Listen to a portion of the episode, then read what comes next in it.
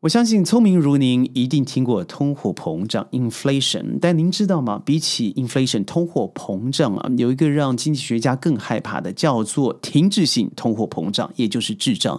我们今天谈滞胀，谈升息，这个东西和您我不但息息相关，而且您真的一定要知道，否则你可能就掉入滞胀陷阱了。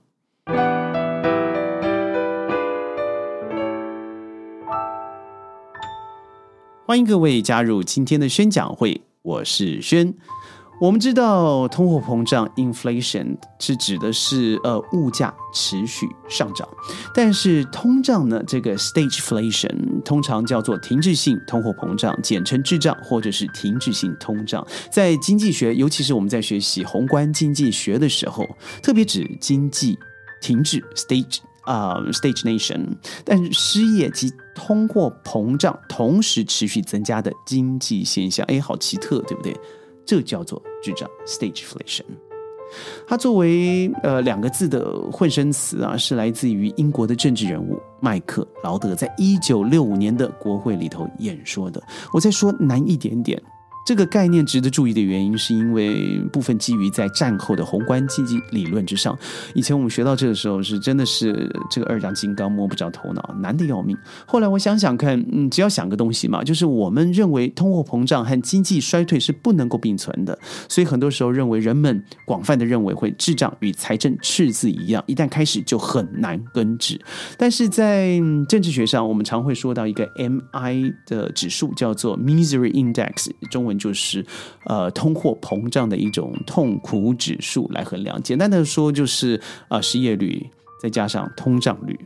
所以，这个真的的确在过去一九七六年或者一九八零年的时候，都影响到了美国总统的选举。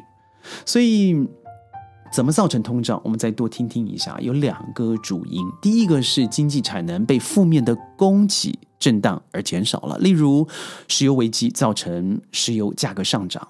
生产成本上升以及利润的减少，所以会直接影响什么？没错，就是我们每天使用的商品价格、原物料同时上升，而经济反而放缓。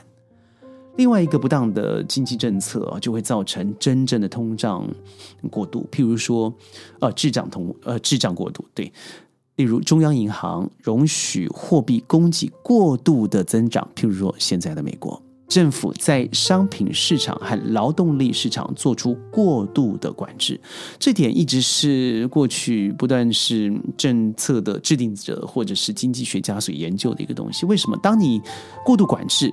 那你就相对的这个限制了呃融资的可能、经济的腾飞的可能，甚至创意上的可能。那我们譬如说网商啦啊新的货币啦呃新的开发的可能了，创意都会被压制。但如果您不过度管制的话，会造成什么呢？就是我说的会过度嗯限制了创意，而没办法让人们在蓬发的市场里头找到更可能的生存之道。所以怎么放？怎么收？那真的是到现在一直很重要的痛。所以从一九七零年代，呃，七一九七零年代的智障提供提供了两种说法：一个是石油暴涨，继而中央银行使用过度刺激的货币政策来对抗经济衰退，而造成了什么呢？就是价格加上工资的螺旋性成长。所以，您可以说这是这个早期的凯恩斯学派他所提出来的等等，也可以说新凯恩斯学派又做了一些消整。但是，我觉得这不是最重要的重点，因为我们普通老百姓真不需要知道这些东西。但您知道吗？智障对于经济最重要的直接影响，就是我所说的。价格持续上涨，会造成非常严重的通货膨胀。不要说美国刚宣布的这个 CPI 九点一哦，那我认为那还是低，未来持续绝对有可能甚至加百分之五。经济产量下降会导致整个企业提供的劳务啦，还有物品会持续减少，从而影响什么？没错，就是失业率的上升，甚至很多的老字号。大企业看看日本哦，会面临破产、重组、倒闭，而整个经济趋势会造成衰退的现象。所以，高通膨率影响财富分配，呃，并扭曲了整个市场原有的固定价格；而高失率会使我们的收入明显的下降，也就是你你领了一千块美金，你到口袋里头可能剩下嗯八百五十块，甚至更低。看看现在的阿根廷呢，阿根廷他所面对的问题啊，远远不是您所可以想象。所以在上个月前，好了，就是呃，我已经打算了要去拜访。呃，Santiago 也就在智利，但同同学们告诉我，朋友们告诉我说，要小心啊！现在这个智障的问题，还有通货膨胀的问题，在阿根廷已经非常严重，而隔着安第斯山旁边就是和它息息相关的智利。啊，轩呐，你要多注意。而我 今年底要去土耳其、伊朗，土耳其也是一个相当在通膨严重而且币值暴跌的一个地方。很多人说他已经两个月没吃过肉品了，因为实在太贵，负担不起。但我相信，因为这次俄乌战争嘛，它有多少？尤其土耳其在政治和外交、经济上面简直是大胜。这我们在另外一集再开辟一个单元，跟各位谈一谈。我相信，可能今年底土耳其会稍微转好，不会像现在的百分之六十那么恐怖了。所以我觉得提出五个方式好了，不论您是在什么领域里头，我认为身为一个学者或是一个长期的经济经济观察人，我必须要提出这五个关键的领域。如果您的确可以做去做，而且我相信身为小市民，您有心也一定可以做得到。第一个，我认为是要首先减少可能对于乌克兰战争影响的人员造成再次的伤害。这要提供良好的协调和各种危机的响应行动，包含了像呃受战争凌虐的地区提供紧急的食品啦、医疗的照顾啦、资源的援助等等。我觉得对于难民，不论是你要接受他，或者是提供房屋援助，都必须要在心理的层面上先做重建，而不要让他们成为一个呃社会上的再次负担。看看英国。他用一个标价的方式，你要成为难民是不是？好，滚到非洲去！我认为这是一个既不人道而且愚蠢的方式。不要忘了，很多人在吸引难民的过程，譬如说德国，反而刺激了他的 GDP 成长。譬如说汉堡市，那这些，如果你用一个比较聪明的方式，这些难民不但得到了安置，同时会成为你生活、国家甚至 GDP 的直接原动力。那您说，宣乌克兰和我有什么关系？和智障有什么关系？哎，各位。俄乌两个国家加起来，这个小麦、大麦、天然气、石油等等加起来，不是第一也是第二啊！它这个输出出了问题，它的种植出了问题。你看现在面粉，这个这个日本已经上个月是涨了一成，这个月涨了一成六啊！这持续上涨，谁受得了？加上这需要时间成长的。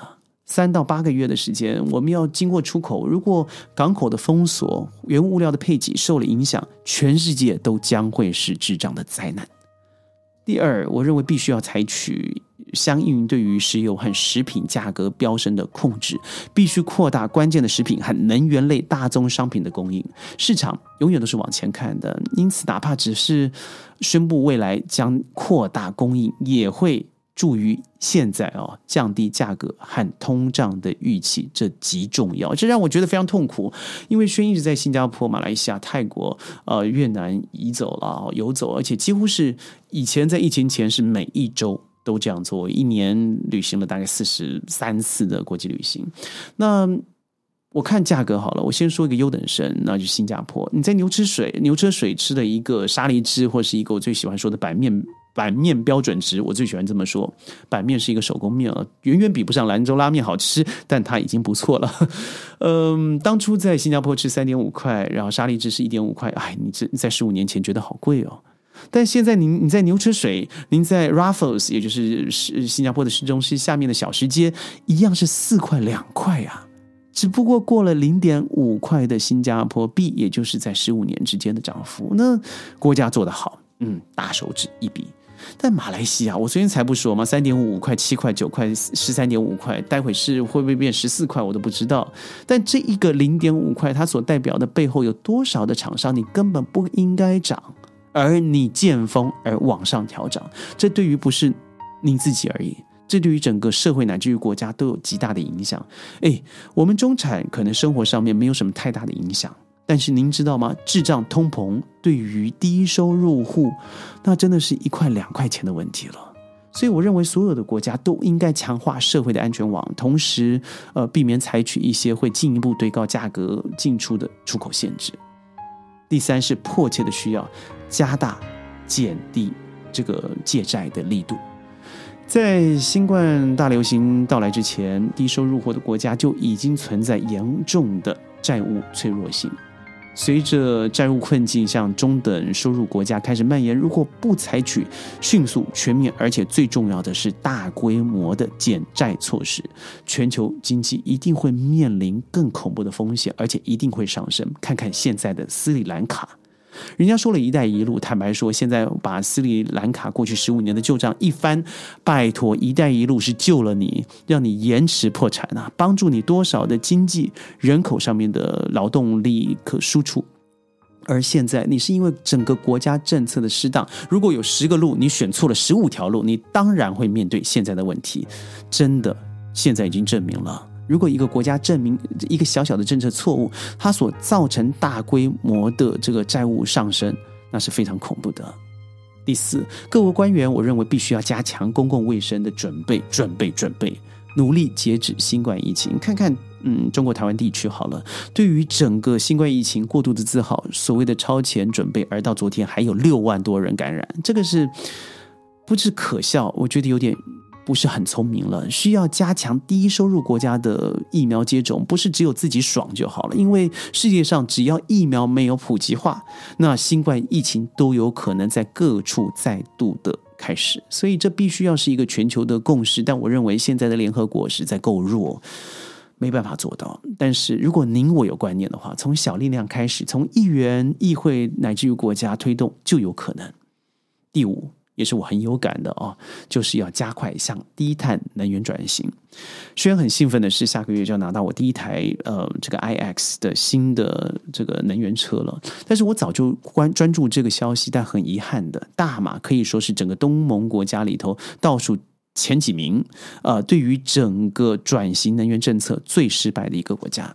所以最近的 Tesla 已经确定去了印尼，而虽然台湾的富士康也要过来马来西亚做一些对于能源车的晶片发展等等，但是太弱太弱了，太弱也太。落后了，所以如果你不减少对于石呃化石燃料的依赖的话，那对于未来真的会有一个大大的灾难。因为整个环境，还有对于人员的使用，还有创意的兴盛，你都没办法抓到及时的人才。所以现在应该要对电网了、呃清洁能源了，还有这个高效率能源的开发了等等，还有政策制定，嗯，还有响应气候智能型的监管框架等等，都要有政策出台了。